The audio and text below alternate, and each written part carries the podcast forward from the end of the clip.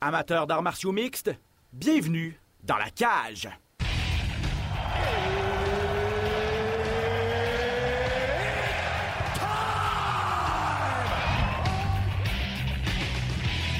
Introducing first. Benoît Baudouin, RDS Info à Las Vegas. And now introducing his opponent. C'est terminé! Victoire de Patrick Côté! Merci beaucoup tout le monde au Québec.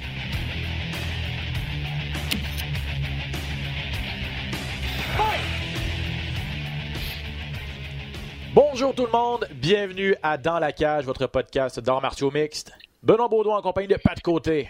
Pat, en forme? Très en forme, mon Ben, toi? Yes, on s'est même pas appelé d'ailleurs pour euh, le Ben. look. Je pense qu'on est le- les moins 30 qu'on a connus cette semaine euh, nous ont euh, nous ont marqué.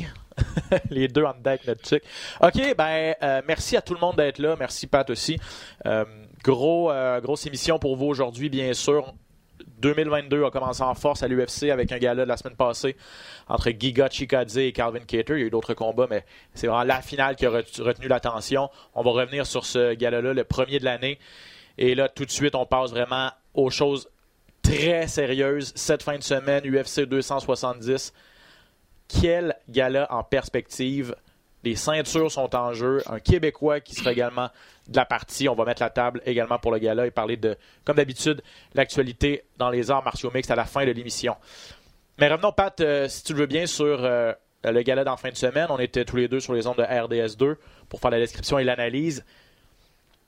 Euh, Calvin Cater, impressionnant, très, très impressionnant après un an d'absence contre un dur combattant, un kickboxer de très haut niveau en Giga Chikadze. Euh, il, euh, il est allé chercher la victoire, Cater, mais commen- commençons par, lui donner le crédit. Son plan de match était tout simplement parfait et l'exécution était parfaite. La pression qu'il a mis sur Chikadze a vraiment changé la donne. Absolument, c'est ça qui a fait complètement la différence. Écoute, euh, euh, je pense qu'il a fait, euh, on appelle ça un blueprint. Là. Je pense qu'il a montré exactement comment battre Chikadze, que le monde avait tellement de difficultés à se battre contre lui. Quand tu te bats contre quelqu'un qui a des, vraiment des bons coups de pied, il faut que tu le fasses reculer. C'est ça qu'il a fait. Il a- mais il faut que tu sois prêt à payer le prix quand même, hein, parce qu'il s'est fait toucher solide quand même. Il a décidé d'avancer, d'avancer, d'avancer. L'amener au sol au premier round, je pense, ça a peut-être mêlé un petit peu Chikadze aussi, parce qu'on a vu sur son dos, Chikadze n'est pas, pas très très solide. Là. Il faisait pas grand-chose. Ça l'a peut-être euh, mis en, je sais pas, en doute dans ses attaques. Et finalement, et, euh, quand tu es sur le pied de reculon, c'est dur de frapper en puissance, c'est dur d'avoir le contrôle du combat. Cater, moi ce que moi ce que j'aime beaucoup de, de Cater, c'est que ça- c'est au niveau de sa, son mental. Son dernier combat, il s'est fait complètement démolir dans sa plus grande force. Et ça, ça aurait pu complètement changer l'issue de sa carrière. Au niveau mental, au niveau confiance. Et il est revenu avec toute une performance face à un des meilleurs kickboxers, un des meilleurs combattants debout de la division. Et, euh, là, après ça, ben c'est sûr que Chikadze a dit je bats Cater 9 fois sur 10. Ben, c'est plate, mais c'était à 10e, ça. Là. Je veux dire, moi, des excuses, j'ai bien de la misère avec ça. Euh, ou des, choses comme ça après. Sais, je c'est facile de dire ça quand tu t'es fait euh, brasser pendant 5 rounds, tu n'as même pas gagné un round. Tu sais.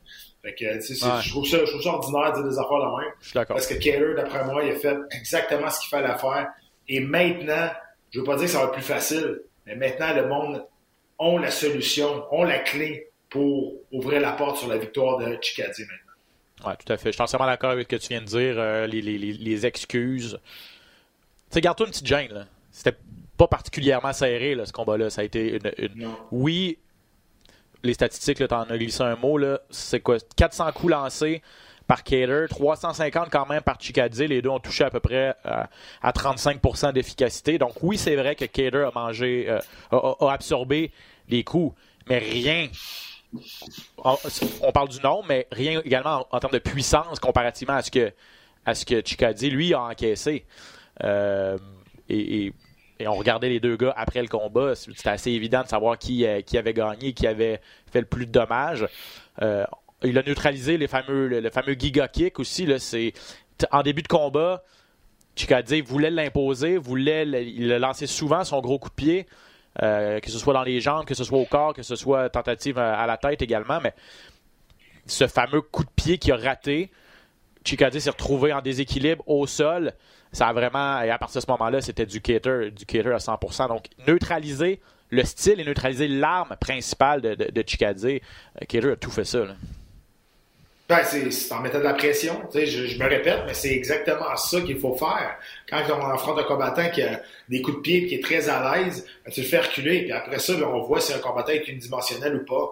Malheureusement, là, ce qu'on a vu de Chikadze, quand il enlève une arme, son arme principale, je veux dire, oui, il a démontré qu'il avait une bonne résilience, une bonne résistance, et, il, il, il, il a fini jusqu'à la fin, il a une bonne mâchoire mais il n'a jamais été capable de changer le rythme du combat. Tandis que Cater, au sol, il a amené le combat au sol. On voit qu'il est capable de faire des choses au sol. On voit qu'il est capable de se battre au sol. Chikadze, pour changer le rythme, je dis, il aurait peut-être pu euh, essayer d'être dans le clinch, essayer de travailler euh, au corps à corps, ralentir le rythme de Cater.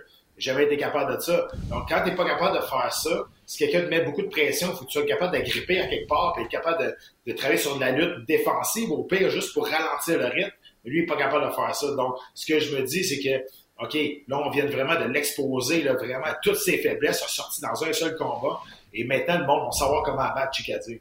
Est-ce que Giga Chikadze pensait trop à un potentiel combat de championnat? Son nom, toute la semaine euh, précédant le combat, euh, son nom a été mentionné comme adversaire potentiel d'Alexander Volkanovski.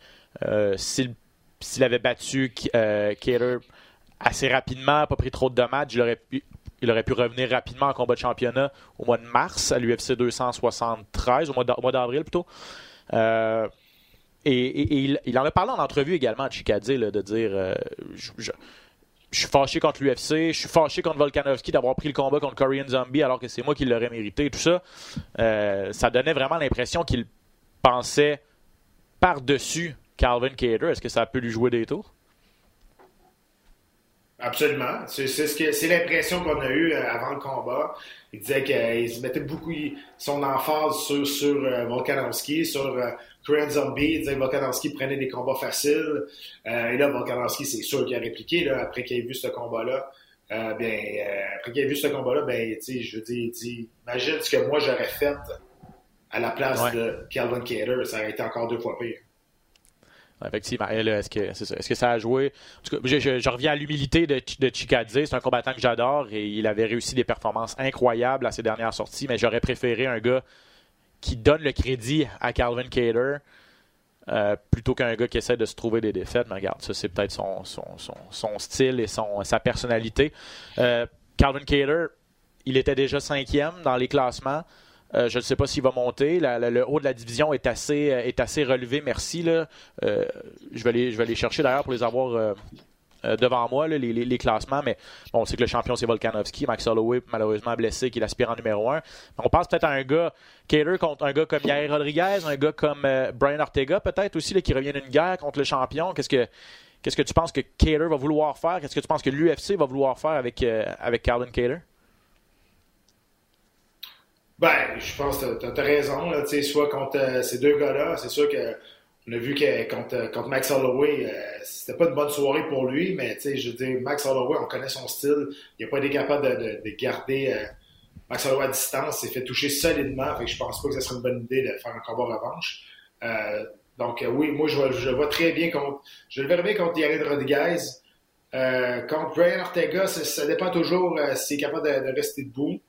Euh, mais contre ces deux gars-là, je pense que de toute façon, il n'y a pas d'autre choix là, pour, pour Keller.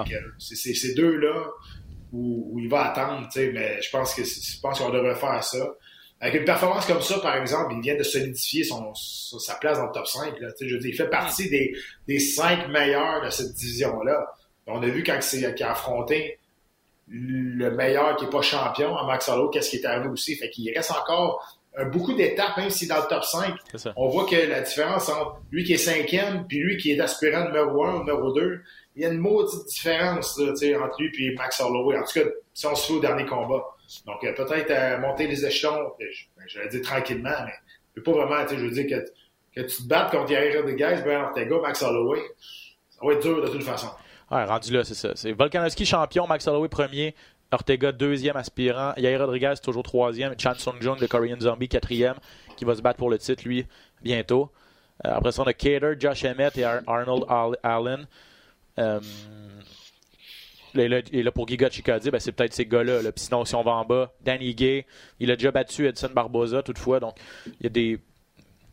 Pour, pour, pour Chikadze, c'est pas non plus. En tout cas, corrige-moi si je me trompe, Pat, mais c'est pas la fin du monde dans le sens où ça a été un bon combat, ça a été relat...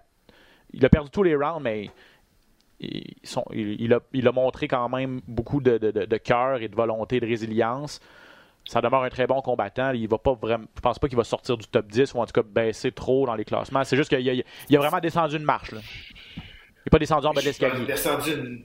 Ouais, mais ça dépend comment va, ça va le prendre au niveau de l'humilité. Je veux dire, tout de suite, il sort et il dit qu'il battrait 9 fois sur 10 Kaler. Mm. Tu t'es fait dominer, là, mon gars. Non, c'est ça. Regarde ce qui est arrivé dans ce combat-là. Regarde ce qui est qu'est-ce qui n'a pas bien été. J'espère qu'il y a du monde autour de lui qui va être capable de, de regarder ça et de dire Regarde, tu t'es fait exposer solide. Là, il faut vraiment travailler sur tes faiblesses. Euh, il, il, parlait beaucoup, je pense, c'est au niveau de l'orgueil que ça va leur fait descendre pas mal. Euh, c'est une défaite qui est dure à prendre, même s'il n'y a pas de l'air à prendre à, à trouver ça euh, si dur que ça, parce qu'il dit que ça avait été euh, pas un coup de chance, mais une bonne soirée pour, euh, pour Keller et une mauvaise soirée pour lui. Mais je veux dire, it is what it is. tu peux pas.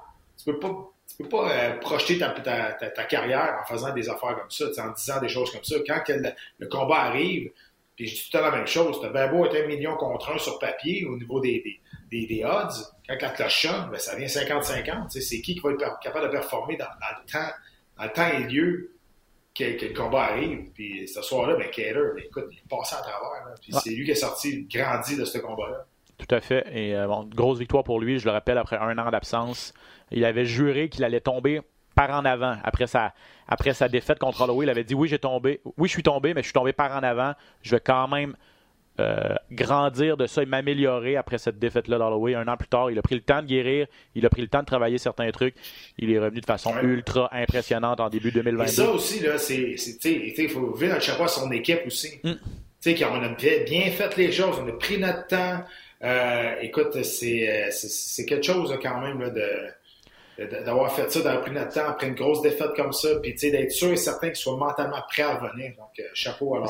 C'est pas, pas tous les combattants qui sont prêts à le faire, qui peuvent se permettre de le faire, de passer un an. Tu sais, quand tu te bats pas, tu n'as pas de chèque de paye hein, euh, dans ce, dans ce, dans ce milieu-là. Donc, euh, d'avoir pris cette décision-là de le faire. Tu sais, souvent, les combattants vont vouloir revenir rapidement, trop rapidement parfois. Là, on, est on a vraiment suivi la, suivi cette voie-là jusqu'au bout et ça, et ça a finalement payé. Donc, à suivre ce qui va arriver pour euh, Calvin Cater qui a commencé vraiment 2022 de très très belle façon. On va passer un peu plus rapidement sur les autres combats.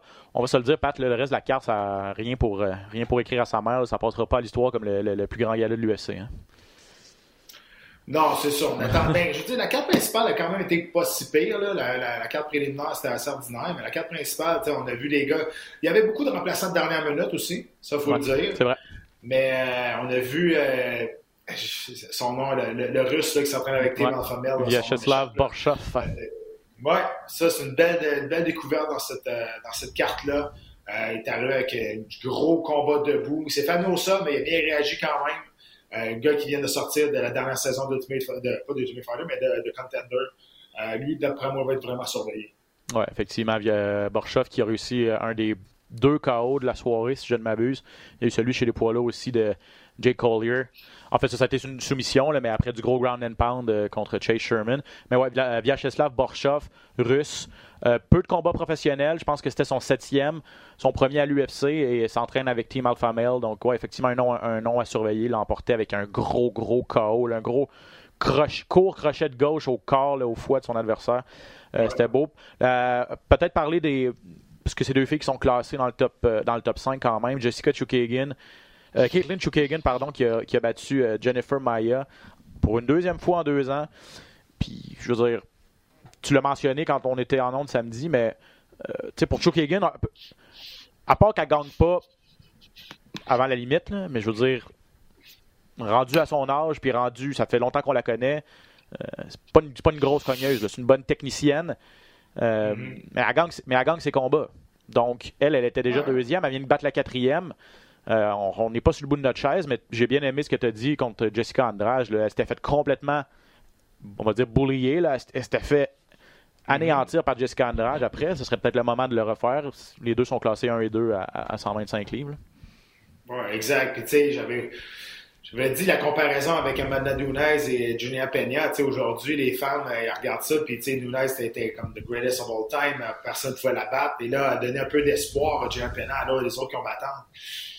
Mais Julia Peña est de loin supérieure à Jennifer Maya, de loin supérieure aussi à, à Caitlin Chukagian. Même avec toute l'espérance que je veux, avec tout le, positivisme que je veux, mm. je vois pas personne peut-être à part Jessica Andrade, mais à part elle, je vois pas personne dans cette division-là être capable de battre Valentina Shevchenko. Là, en plus, Chukagian qui est rendu agente libre. Euh, donc, tu sais, elle, a plus de contrat avec, euh, avec l'UFC. Et tu sais, le problème aussi, tu t'en parles, elle finit pas ses combats, elle termine ses combats, elle finit pas ses combats, elle est pas super spectaculaire. Tu sais, il faut pas qu'elle s'attende à avoir un gros, une grosse augmentation de son chèque de paye. Tu sais, je c'est comme ça, tu sais. L'investissement, un retour, de le retour d'investissement de, de, de l'UFC envers les combattants, ben c'est comme ça que ça marche. c'est une compagnie événementielle, l'UFC, c'est pas du sport. Là. Donc, eux autres vont te donner de l'argent s'ils sont capables d'en faire avec toi. Et honnêtement, Caitlin Chukajin, je ne veux pas manquer de respect, je la connais pas personnellement, je, parle en tant qu'athlète. C'est pas, pas une combattant qui fait déplacer les foules. Donc, même si elle signe avec l'UFC, j'espère qu'elle s'attend pas à avoir un bonus de 100 000. Non, c'est ça, exactement. Donc, euh, à suivre qu'est-ce qui va arriver avec elle. Euh, l'autre combat que je voulais peut-être aborder, c'est euh, parce qu'on va en parler dans quelques instants, la ceinture des poids mouches chez les hommes est en jeu cette fin de semaine. mais il y a eu un combat important quand même pour les classements entre Brendan Royval et Ogerio Bontorin. Royval, qui avait eu besoin, qui a eu besoin en fin de semaine de, gagner. lui, c'était très, très, très important pour lui. Il revenait de deux défaites. Euh, finalement, est allé chercher une décision partagée contre, euh, contre Bonne Donc, euh, pour la division, ça peut être intéressant et des adversaires potentiels pour des combats éliminatoires avec la, performance de Royval en fin de semaine. Ben oui, puis tu sais, pour aussi, il était sur trois combats sans victoire. donc, ça, c'est une grosse défaite qui, qui, fait mal aussi. Mais il reste que, encore une fois, cette division-là, on est tellement content qu'elle soit restée, puis on regarde les combats, ils sont, vraiment spectaculaires. Puis, tu sais, honnêtement, je suis content du combat des poids lourds, là, le samedi, là, mais on dirait que j'ai quasiment plus hâte de voir la trilogie de Figueredo et, Moreno. Tu sais, j'ai vraiment, vraiment hâte de voir ce combat-là, puis c'est un combat chez les 125 livres, ce qu'on n'aurait jamais dit, il y a 5 ans. Ouais. Ben, regarde, parlons-en tout de suite. Vu que, tu, vu, que tu viens de le dire, commençons à, notre, à mettre la table pour le FC 270 avec cette demi-finale-là. Brandon Moreno a remporté le dernier, combat entre les deux. Euh, donc, c'est contre Davison Figueredo, Pat l'a dit. Le premier combat avait été un combat nul. Le deuxième a été remporté par euh, Brandon Moreno, par soumission. À quel genre de combat tu t'attends cette fin de semaine? J'ai vu des images de Figueredo. c'est un bon athlète, là. Il a l'air dans une forme incroyable quand même. Oui, exact. Il y a toujours eu un peu de difficulté à faire le poids, mais là, ils nous ont dit qu'il était vraiment proche du poids, il était vraiment en bonne condition physique. Euh, il s'en vient là avec le couteau entre les dents. C'est sûr, quand tu regardes le parcours des deux, le, le parcours de Moreno, euh, il s'est fait mettre en dehors de l'UFC, il est revenu, euh, il s'est pas rendu en finale de l'ultime combattant à la saison 24, si je me trompe pas. Donc, euh, tu sais, c'est un gars qui, qui, a travaillé super fort, c'est un travail, je sais pas qu'il travaille plus fort que les autres, mais son parcours est quand même assez inspirant. Beaucoup de monde se rallie derrière lui. C'est un favori de la foule, super charismatique, mais aussi qui est capable de se battre. Il est très bon partout. Et moi, ce que j'ai aimé lors de leur deuxième combat, tout le monde parlait de la force de frappe de Figueredo. Il ne fallait pas se faire toucher. Puis Moreno est arrivé là, il n'y avait aucun respect pour la force de frappe de Figueredo. Je pense que c'est ça qui a un peu mêlé Figueredo, qu'il a vu que Moreno est en avant de lui, puis ben, je l'intimide pas. On dirait que ça l'a comme euh, dérangé un peu dans son plan de match. Là, il sait à quoi s'attendre, il est prêt. Euh, qui va gagner ce combat-là? Honnêtement, j'en ai aucune idée. Euh, sérieusement, ça peut aller d'un côté comme de l'autre, mais j'ai comme tendance à, aller du côté de Moreno encore. Peut-être l'aspect psychologique va, rentrer là-dedans. Je veux Moreno est devenu une star incroyable après cette victoire-là, le premier euh, Mexicain à, mm. devenir champion du monde de l'UFC. Euh, Ken Velasquez était un, Américo, comment on appelle ça? Un, mec, ouais, ouais c'est ça. Exact. Donc, euh, pas pure laine comme tel. C'est ça. Donc, euh, je veux dire, euh, pour, fait que j'espère que j'espère qu'il a fait des bonnes choses. J'espère qu'il s'est entraîné comme il faut et qu'il n'a pas juste profité de, de, sa, de, son statut de star. parce qu'on dit toujours hein, la même chose. Tant que tu n'as pas défendu ton titre au moins une fois, est-ce que tu es vraiment considéré comme un vrai champion? bon, ça, c'est, c'est, ça reste, c'est, ton opinion est aussi bonne que la mienne. Là. Il reste qu'il gagne quand même. Ça, ah, il l'a pas volé, ça, c'est sûr. Avec la soumission de l'année l'année passée. Euh, donc, euh, ouais, j'ai, vraiment, vraiment hâte. Quasiment, j'ai quasiment plus hâte de voir ce combat-là que le combat de Est-ce que Brandon Moreno, euh, ça, je suis d'accord avec toi, ce qui m'impressionne le plus de lui, c'est, c'est comme son, c'est son cœur. C'est, pas le meilleur nulle part, mais il est bon partout. Puis, comme tu dis, sa, résilience est incroyable. Euh, je veux dire, comment, comment expliquer que ce gars-là. Personne n'aurait pu, aurait pu le prédire. Comment expliquer que ce gars-là devienne, devienne, devienne champion à l'UFC? C'est quand, même assez, quand même assez fascinant. Euh, pour Davison Figueredo, ouais, vas-y. Dans, dans tous les sports, il y a des histoires euh, inspirantes. Des Un peu Walt Disney, c'est ça. Exact, tu sais, puis tu regardes son parcours, Caroline, ce gars-là, il, je veux dire, il a voulu, là. Tu sais, parce qu'il aurait pu, il aurait pu décider d'arrêter euh, ou d'abandonner il y a très longtemps. Puis finalement, tu regardes cette histoire-là, c'est une histoire à la Cendrillon un peu, là. Puis c'est pour ça que je pense que tout le monde se réunit un peu derrière euh, Moreno, mais je veux dire, faut pas dormir sur Figueredo parce qu'il peut vraiment t'éteindre les lumières assez vite. Est-ce que tu es d'accord avec le, fait qu'on fasse la trilogie? Je sais que ça a été, euh, ben, pas controversé, là, mais tu sais, on, s'est demandé pendant un certain temps est-ce qu'on devrait pas aller dans une autre direction? Parce que euh, Figueredo n'a pas gagné un seul des deux premiers combats. Normalement, quand on fait une trilogie, ça prend un gagnant de chaque. C'est un à un, puis on veut départager. là, c'est une, nulle et une victoire de, Moreno. Est-ce qu'on aurait pu aller dans une autre direction ou tu es entièrement d'accord avec le choix qu'on a fait? Ben, faut pas oublier quand il y a eu nul, c'était Figueredo qui était champion. Donc, euh, il est resté champion. Et là, il a perdu son titre. Ben, moi, je trouve ça, oui. Et c'est la, la trilogie est moi, je pense qu'elle est, là pour la bonne raison, justement pour ça, parce que je il est resté champion, il a perdu une fois.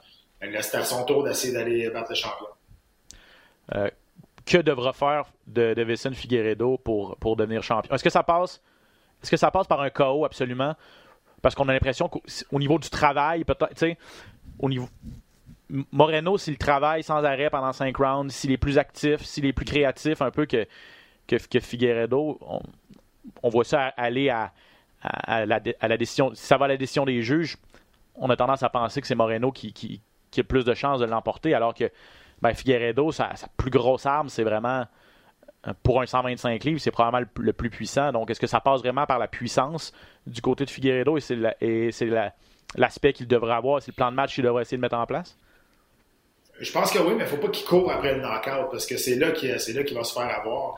Euh, il y a une excellente technique aussi debout. Il n'y a pas juste la puissance, il y a une bonne technique. Donc, à mon avis, euh, Figueredo doit y aller en courte combinaison, in and out, sortir de là. Au niveau de la lutte, j'ai tendance à donner avantage à Moreno. Donc, on ne veut pas se coller à Moreno. Sinon, on travaille dans le clinch, il sort tout de suite, ne reste pas trop longtemps là.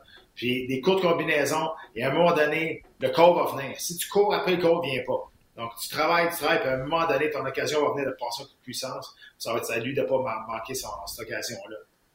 Excellent. Donc, c'est la demi-finale cette fin de semaine. Championnat du monde des poids mouches masculins entre Brennan Moreno et Davison Figueredo. La grande finale maintenant, Pat. Moi, de mon côté, j'ai extrêmement hâte de la voir. Ça fait un bon bout de temps que j'ai pas été euh, fébrile avant un combat chez les lourds comme ça. Faut dire que ça fait un certain temps que la ceinture, la, ceinture incontestée n'a pas été mise en jeu. Ça remonte à mars mm-hmm. l'an dernier entre Ngannou et Stipe Miocic. Mais euh, j'ai d'un, deux Français qui s'affrontent, on écrit l'histoire juste à ce niveau-là. Euh, même si Français Ngannou, bon, certains diront que c'est un Camerounais, c'est pas vraiment un Français, mais bon, il a, il a quand même développé son. Euh, on, connaît l'histoire. on connaît l'histoire. Il a développé sa technique en France, s'est retrouvé là, puis son compte de fait a commencé à Paris. Euh, Cyril Gann, un combattant que j'adore personnellement, que je trouve. Il n'y a comme pas de faiblesse. Euh, est-ce que c'est est-ce que tu vois la, même chose que moi, là, un, la, puissance pure et dure en Francis Ngannou contre l'agilité et un, un, un, poids lourd nouveau genre, le prototype du nouveau genre de poids lourd entre, en, en, Cyril Gann? Absolument. Euh, puis c'est pour ça que, écoute, j'espère me tromper, honnêtement. Là, puis, euh, tu sais, je pense que si Gann remporte ce combat-là, ça va être un long combat de 5 mm-hmm. rounds. Ça va être un combat que il va, il va se déplacer énormément, il va pas vouloir rentrer dans une guerre coup pour coup, il va faire du, du light touch, il va rentrer à l'intérieur rapide, sortir, il va le garder à distance. Donc, est-ce qu'il a la condition physique pour faire ça pendant cinq rounds? C'est ça qu'on va voir. Je pense que oui. Il est très léger, très agile, tu as raison. Mais j'espère me tromper, mais j'espère que si Cyril gagne, gagne, gagne je, crois que ça va être par décision. Je, je crois que ça va être peut-être un long combat. Euh, il va faire manquer énormément à Nganou. Mm pour lui, ça fait longtemps, par exemple, qu'il s'entraîne avec Ousmane en lutte. Euh, ça fait longtemps qu'il s'entraîne beaucoup. Il pourrait, il pourrait surprendre peut-être à essayer d'aller coller et travailler au niveau de la lutte, mais évidemment, sa puissance, c'est sa première arme. Euh, il y a bien des choses que tu veux dans la vie, mais il y a une chose que tu veux pas, c'est de te faire toucher par Nganou s'il te frappe. Je te confirme, là. Ça, tu veux pas ça. Euh, fait que oui, tu as tout à fait raison. C'est la puissance face à la technique, Sauf qu'on, euh, tu, vois un, scénario où le combat pourrait être pas nécessairement très excitant. Moi, je dis, je suis fébrile, j'ai vraiment hâte d'avoir ce combat-là, mais euh, tu, ne serais pas surpris si c'était pas nécessairement un combat aussi excitant qu'anticipé. Exact, pour plusieurs raisons. Tu sais, pour la raison que je t'ai dit là exactement, je pense pas que Gann va rentrer dans une guerre coup pour coup, puis il va vouloir prouver qu'il est le combattant le plus puissant. Le deuxième, c'est que les deux se connaissent très bien. Ils mhm. connaissent leurs forces, leurs faiblesses. Euh, il va falloir qu'ils fassent attention aussi à leurs euh, émotions, ne pas se faire euh, l'idée par, par leurs émotions. Donc, ils vont peut-être être un peu plus timides en début de combat, puis à un moment donné, il va falloir qu'ils ouvrent. Et aussi, ben, écoute, il, va, il y a toujours l'aspect de Fernando Lopez aussi qui est, là-dedans. Je veux dire, les deux se sont fait entraîner par Lopez. Il y a, beaucoup de... Comment je peux dire ça? Il y a beaucoup de le sentiment d'impliquer dans ce combat. Il y a un historique assez, euh, assez lourd. Un historique, exact. Donc, qui va être capable de gérer mieux ses émotions là-dedans aussi? Ben, ça, c'est un autre, un autre aspect. Mais c'est ça. Je ne souhaite pas que ce soit un combat, un combat long et pas plate, là, mais je veux dire, pas aussi excitant qu'on s'en attend. Mais je pense que si Gann veut gagner le combat, il y a peut-être je ne veux pas dire qu'il n'y a pas le choix, là, mais je pense que ça va s'en aller vers un peu de l'anti-combat. Donc, in and out, rester loin, gagner techniquement. C'est comme ça, je pense qu'il va gagner face à, à Ngannou. Puis des fois, quand tu gagnes techniquement, ben, ça peut donner des, longs combats par dessus. il avait fait un peu ça contre Rosenstrike, si je me rappelle bien. Euh, euh, euh et, et, pour lui, ben, c'est comme un troisième ou un quatrième combat de suite là, où il affronte vraiment un gros cogneur. Le Rosenstrike a affronté Derek Lewis la dernière fois, il a réussi finalement à lui, à lui passer le KO. C'est la même chose contre, ouais, ben. Donc il, est habitué de, de mais il n'y a personne de la trempe d'Enganou dans tout ça. C'est ça, mais honnêtement, des poids lourds, euh, c'est pas mal juste des gros cogneurs. On n'a plus des Fabricio Verdum, on n'a plus des, des Rogero Noguera, on n'a plus des, des Frank Mir qui au sol sont très agiles avec leur jiu-jitsu. Ils sont bons, mais des, des, gros, des gros combattants, gros jiu-jitsu en des poids il n'y en a plus. Euh, tu as parlé de l'historique entre les deux. Peut-être te faire un petit rappel pour les gens qui sont un peu moins familiers avec l'histoire. Francis Nganou est arrivé du Cameroun, a été au, au MMA Factory avec Fernand Lopez pour s'entraîner. C'est vraiment là-bas qu'on l'a bâti. C'est là-bas.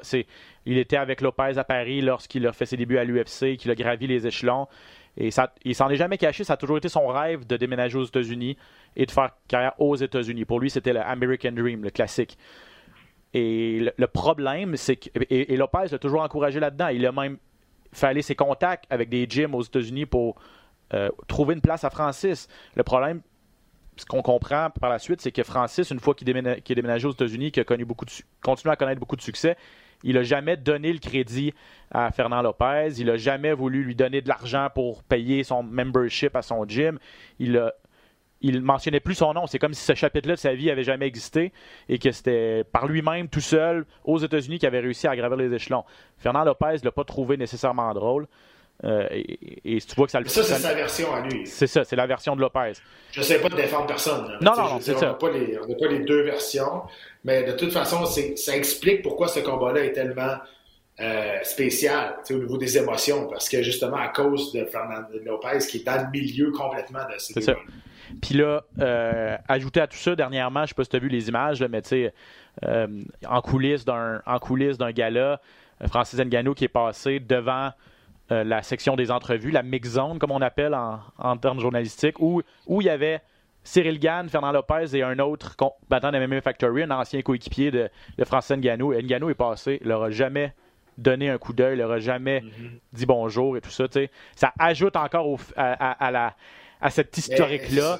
Le fa- il y a du sparring, des, du visuel de sparring qui est ressorti dernièrement où Cyril Gann avait le dessus sur Francis Ngannou lorsqu'ils étaient tous les deux à Paris. Bref, il y a plein d'affaires. Les journalistes se régalent de tout ça. Toi, est-ce que ton opinion de Francis Ngannou a changé? Est-ce que toi, tu t'en fous complètement de cette histoire-là? Com- Comment tu, comment tu vois ça? Sais, c'est des, c'est des histoires de gym. Il y, a tout, le temps, il y en a tout le temps des histoires de gym. Des histoires de gym qui impliquent de l'argent, de la reconnaissance. Euh, qui qui dit vrai au bout de la ligne? tu sais, Je veux dire, ça ne change rien à, à ce que le combat, euh, comment que le combat va se dérouler. Euh, puis, ben, Ngannou a dit, après, en entrevue, il a dit J'ai passé devant, il dit C'était pas pour manquer de respect Cyril Gann. Il dit C'est vraiment. Tout ce que j'ai fait là, c'était vraiment ignorer Lopez. C'est ça qui- c'est- C'était ça qu'il a fait. Donc, euh, c'était pas envers. Donc, ça, il se cache pas qu'il veut, il se cache pas qu'il ignore Fernand Lopez puis qu'il il veut rien savoir de lui. ouais, c'est ça. Exact. En tout cas, bref, euh, c'est ça. Vous, allez en entendre parler. Il va y avoir conférence de presse demain ou, demain ou jeudi là, euh, euh, à l'UFC 200 270. Je vais parler à Francine Ganou. Euh, J'enregistre une entrevue avec lui ce soir. Vous pourrez regarder ça sur RDS.ca. Je vais le questionner. J'ai questionné Cyril Gann la, la semaine passée lorsqu'on l'a eu en entrevue aussi. Pour lui, évidemment, un peu comme tu as dit, il sait que ça existe. Euh, lui, Cyril, veut pas se mettre, veut pas trop s'en mêler, veut pas se mettre entre Fernand et Nganou.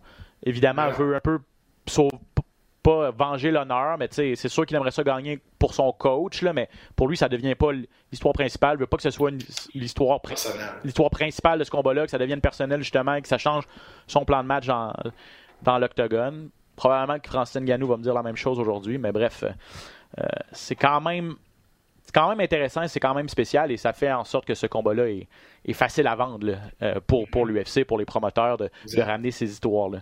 Il y a aussi l'histoire, Pat, de, de, de Ngannou et Dana White, l'organisation de l'UFC. Euh, c'est pas euh, c'est pas la joie nécessairement là, entre l'UFC et son champion poids lourd là, euh, par les temps qui courent. Francis euh, l'a dit publiquement, il, il, il va peut-être quitter l'UFC s'il en- dès qu'il en a la chance, il va peut-être quitter l'UFC. hein. Ouais, ben, tu sais, c'est tout le temps une question contractuelle, comment que les cas ils gagnent. Euh, tu sais, Ngannou, il dit, il dit je, me, je me battrai plus jamais pour 500 ou 600 000 dollars le combat quand il regarde, euh, parce que les, il y a sûrement des comparatifs, là, tu sais, c'est sûr.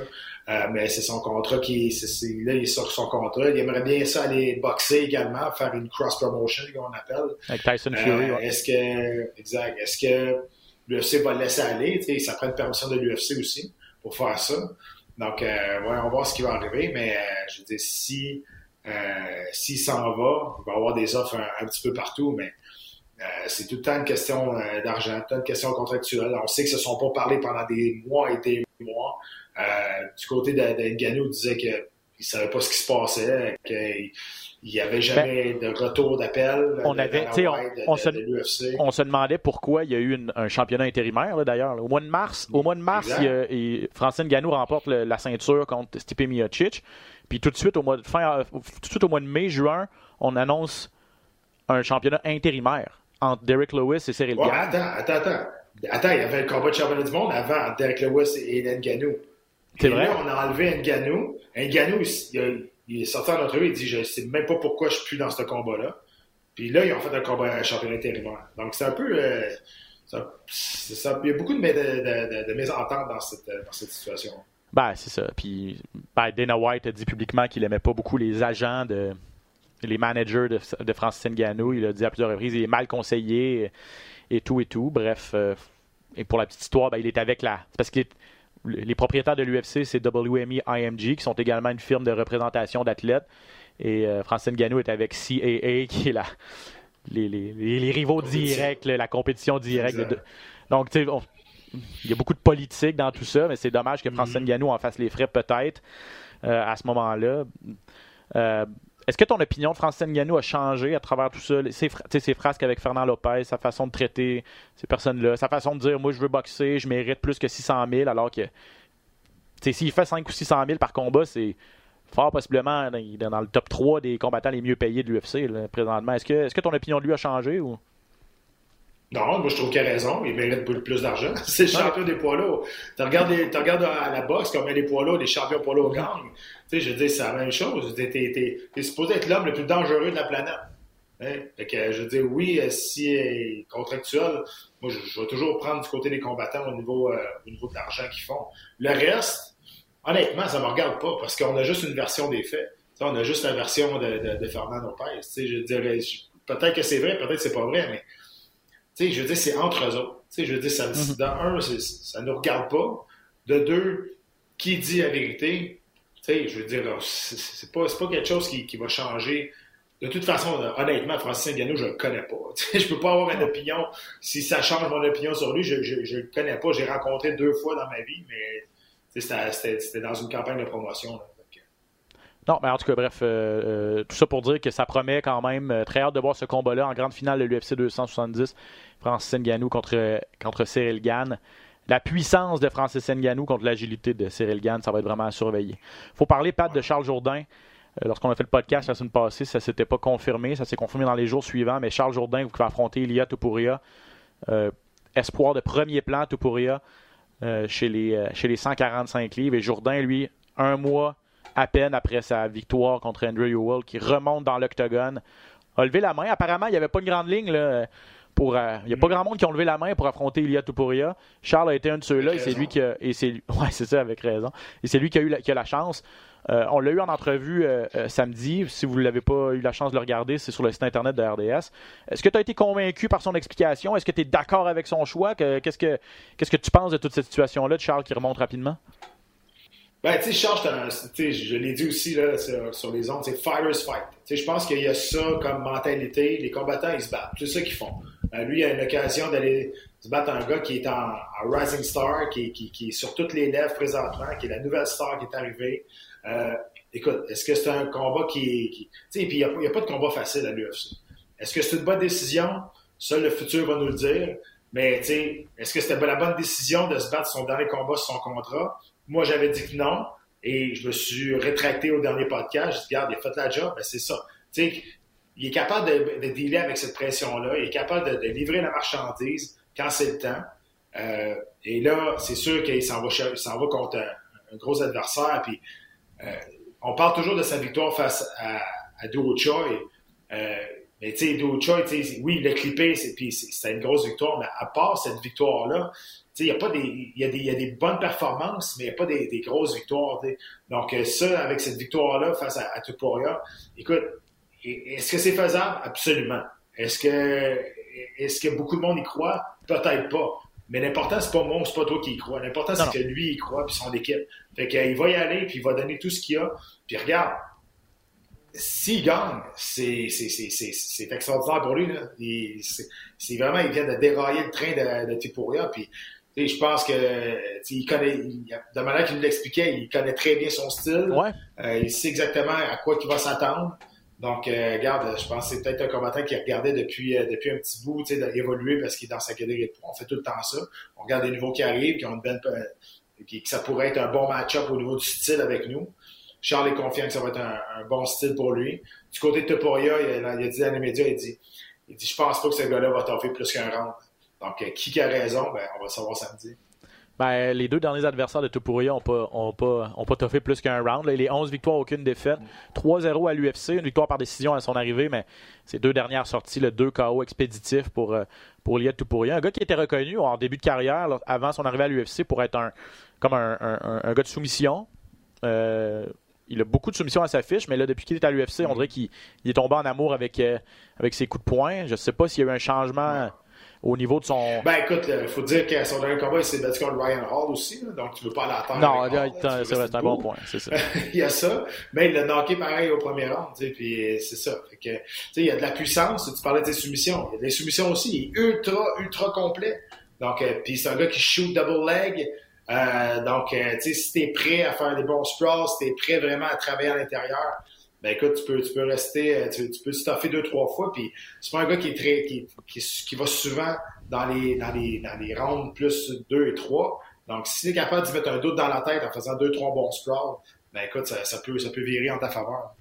il y a aussi l'aspect, Pat, de. Il n'y a pas beaucoup Il y a pas grand chose à perdre, Charles, j'ai l'impression, dans ce combat-là. Tu sais. Euh, euh, ça va être le premier combat de son nouveau contrat. Il, personne, il dépanne l'UFC, donc gagne des points à ce niveau-là. Mhm. Euh, personne ne s'attend vraiment à ce qu'il gagne.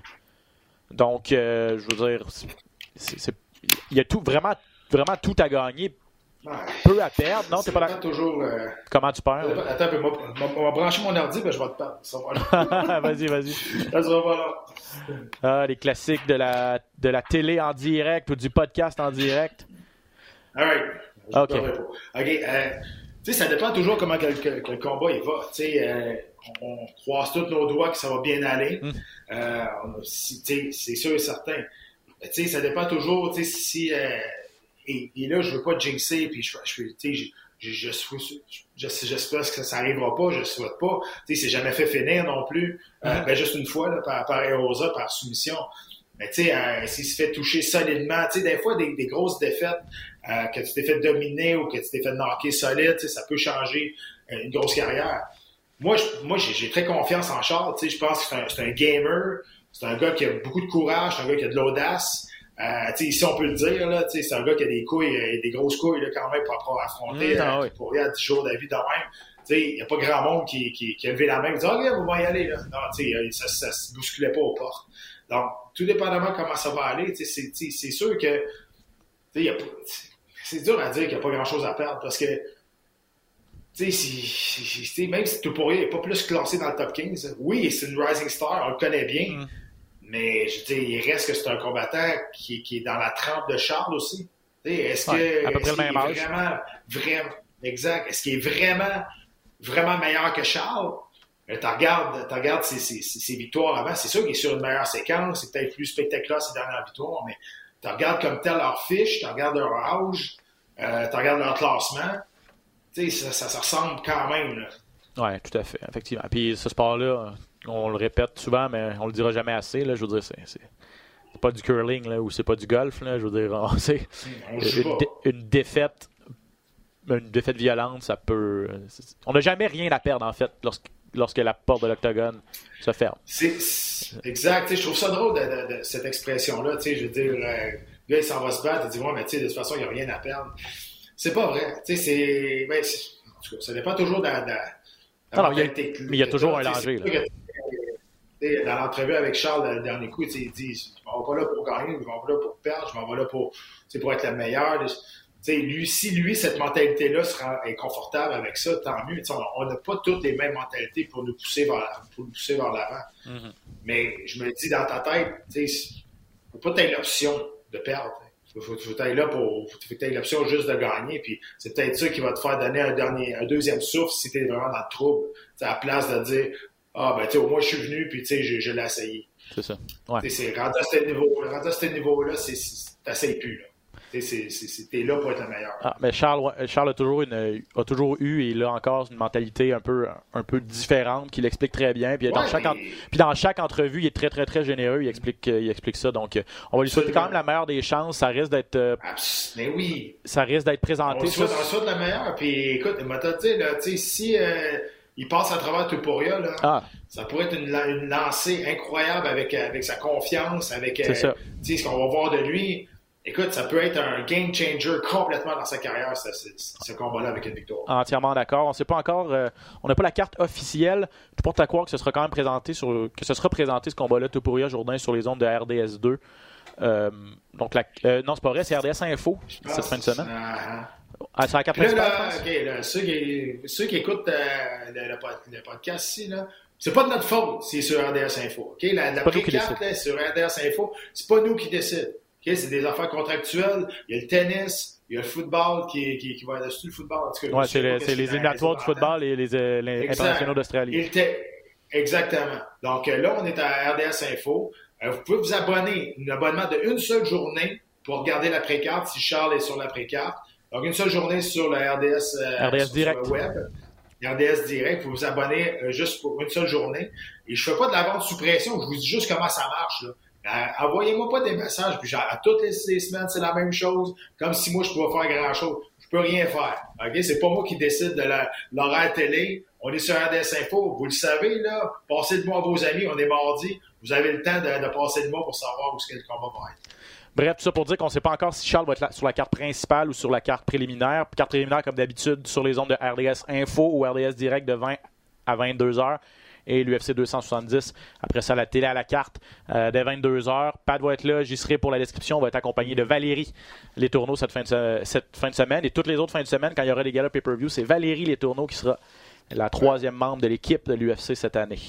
Euh, avant de te laisser partir, Pat, le, seul, ben, le, seul dossier que je voulais aborder avec toi euh, et rapidement, c'est ça m'a fait sourire un petit peu. Puis j'aime pas particulièrement Henry Cejudo. Ben, je j'ai rien contre lui, là. Mais tu sais, ça n'a jamais été mon combattant préféré, ma personne préférée non plus. Mais il y avait un méchant bon point. Quand il a dit. Quand Dana White, il, a levé la main pour dire Je veux avoir la chance pour le. Je, suis prêt à me battre contre Alex Volkanovski quand il cherchait un adversaire. je veux devenir champion dans une troisième catégorie de poids. Euh, je suis prêt, donnez-moi la, donnez la chance. Dana White a dit Ben non, là, il peut pas faire ça. Il est en retraite. Il peut pas arriver et dire euh, on peut pas lui donner de suite une chance dans une autre catégorie, la catégorie de poids plus haut. Là, ça marche pas de même. c'est Udo qui dit Ah ouais? Georges Saint-Pierre, lui, pourquoi tu y as donné Tu dis, il a raison. oui, ça, ben, il a raison sur, sur un certain point. C'est pas parce qu'il y a plus, il y a des choses qui rentrent en ligne de compte aussi. S'il a pris sa retraite, il est sorti du, du, de USCDA. Donc là, il faut qu'il réentre dans, dans, dans ce pool-là. Est-ce qu'il est vraiment mis, envoyer sa lettre de retraite, je ne sais pas. Est-ce qu'il est encore sous le système de, de l'USCDA? Ça, c'est une autre chose aussi. Euh, et ce combat-là contre George, c'était pas un combat last minute. C'est un combat qui était préparé d'avance depuis, depuis longtemps. Là. Donc, c'est pas un changement de dernière, minute non plus. Euh, donc, c'est sûr que, on va donner, je pense que pour, pour, Dana White, on va donner la chance à du monde qui sont déjà dans la catégorie avant d'amener quelqu'un d'autre à l'extérieur de la manière aussi, je ne sais pas c'est quoi la relation avec Henry Cejudo, mais de la manière ça s'est passé aussi, de la manière qu'il est parti. Euh, je suis pas sûr que l'UFC était très content que, de, la manière ça se passe. Euh, mais tu sais, il y, a un bon point là, que parlait de, de Georges, mais c'est deux, deux situations complètement différentes. Mais Dana White de dire qu'on peut pas faire que ça se fait pas, qu'on peut pas faire ça. Je veux dire, on prend, faut pas nous prendre pour des valises non plus. Là. si ça avait été euh, ça avait été Conor McGregor là, qui avait dit. Euh, hein, c'est Conor McGregor. Euh, Kamara Ousmane a besoin d'un adversaire à dernière minute pour un combat à 170 livres. Euh, puis Conor McGregor lève la main et il dit Je vais y aller, moi. C'est sûr qu'on lui donne. Mm. Je veux dire.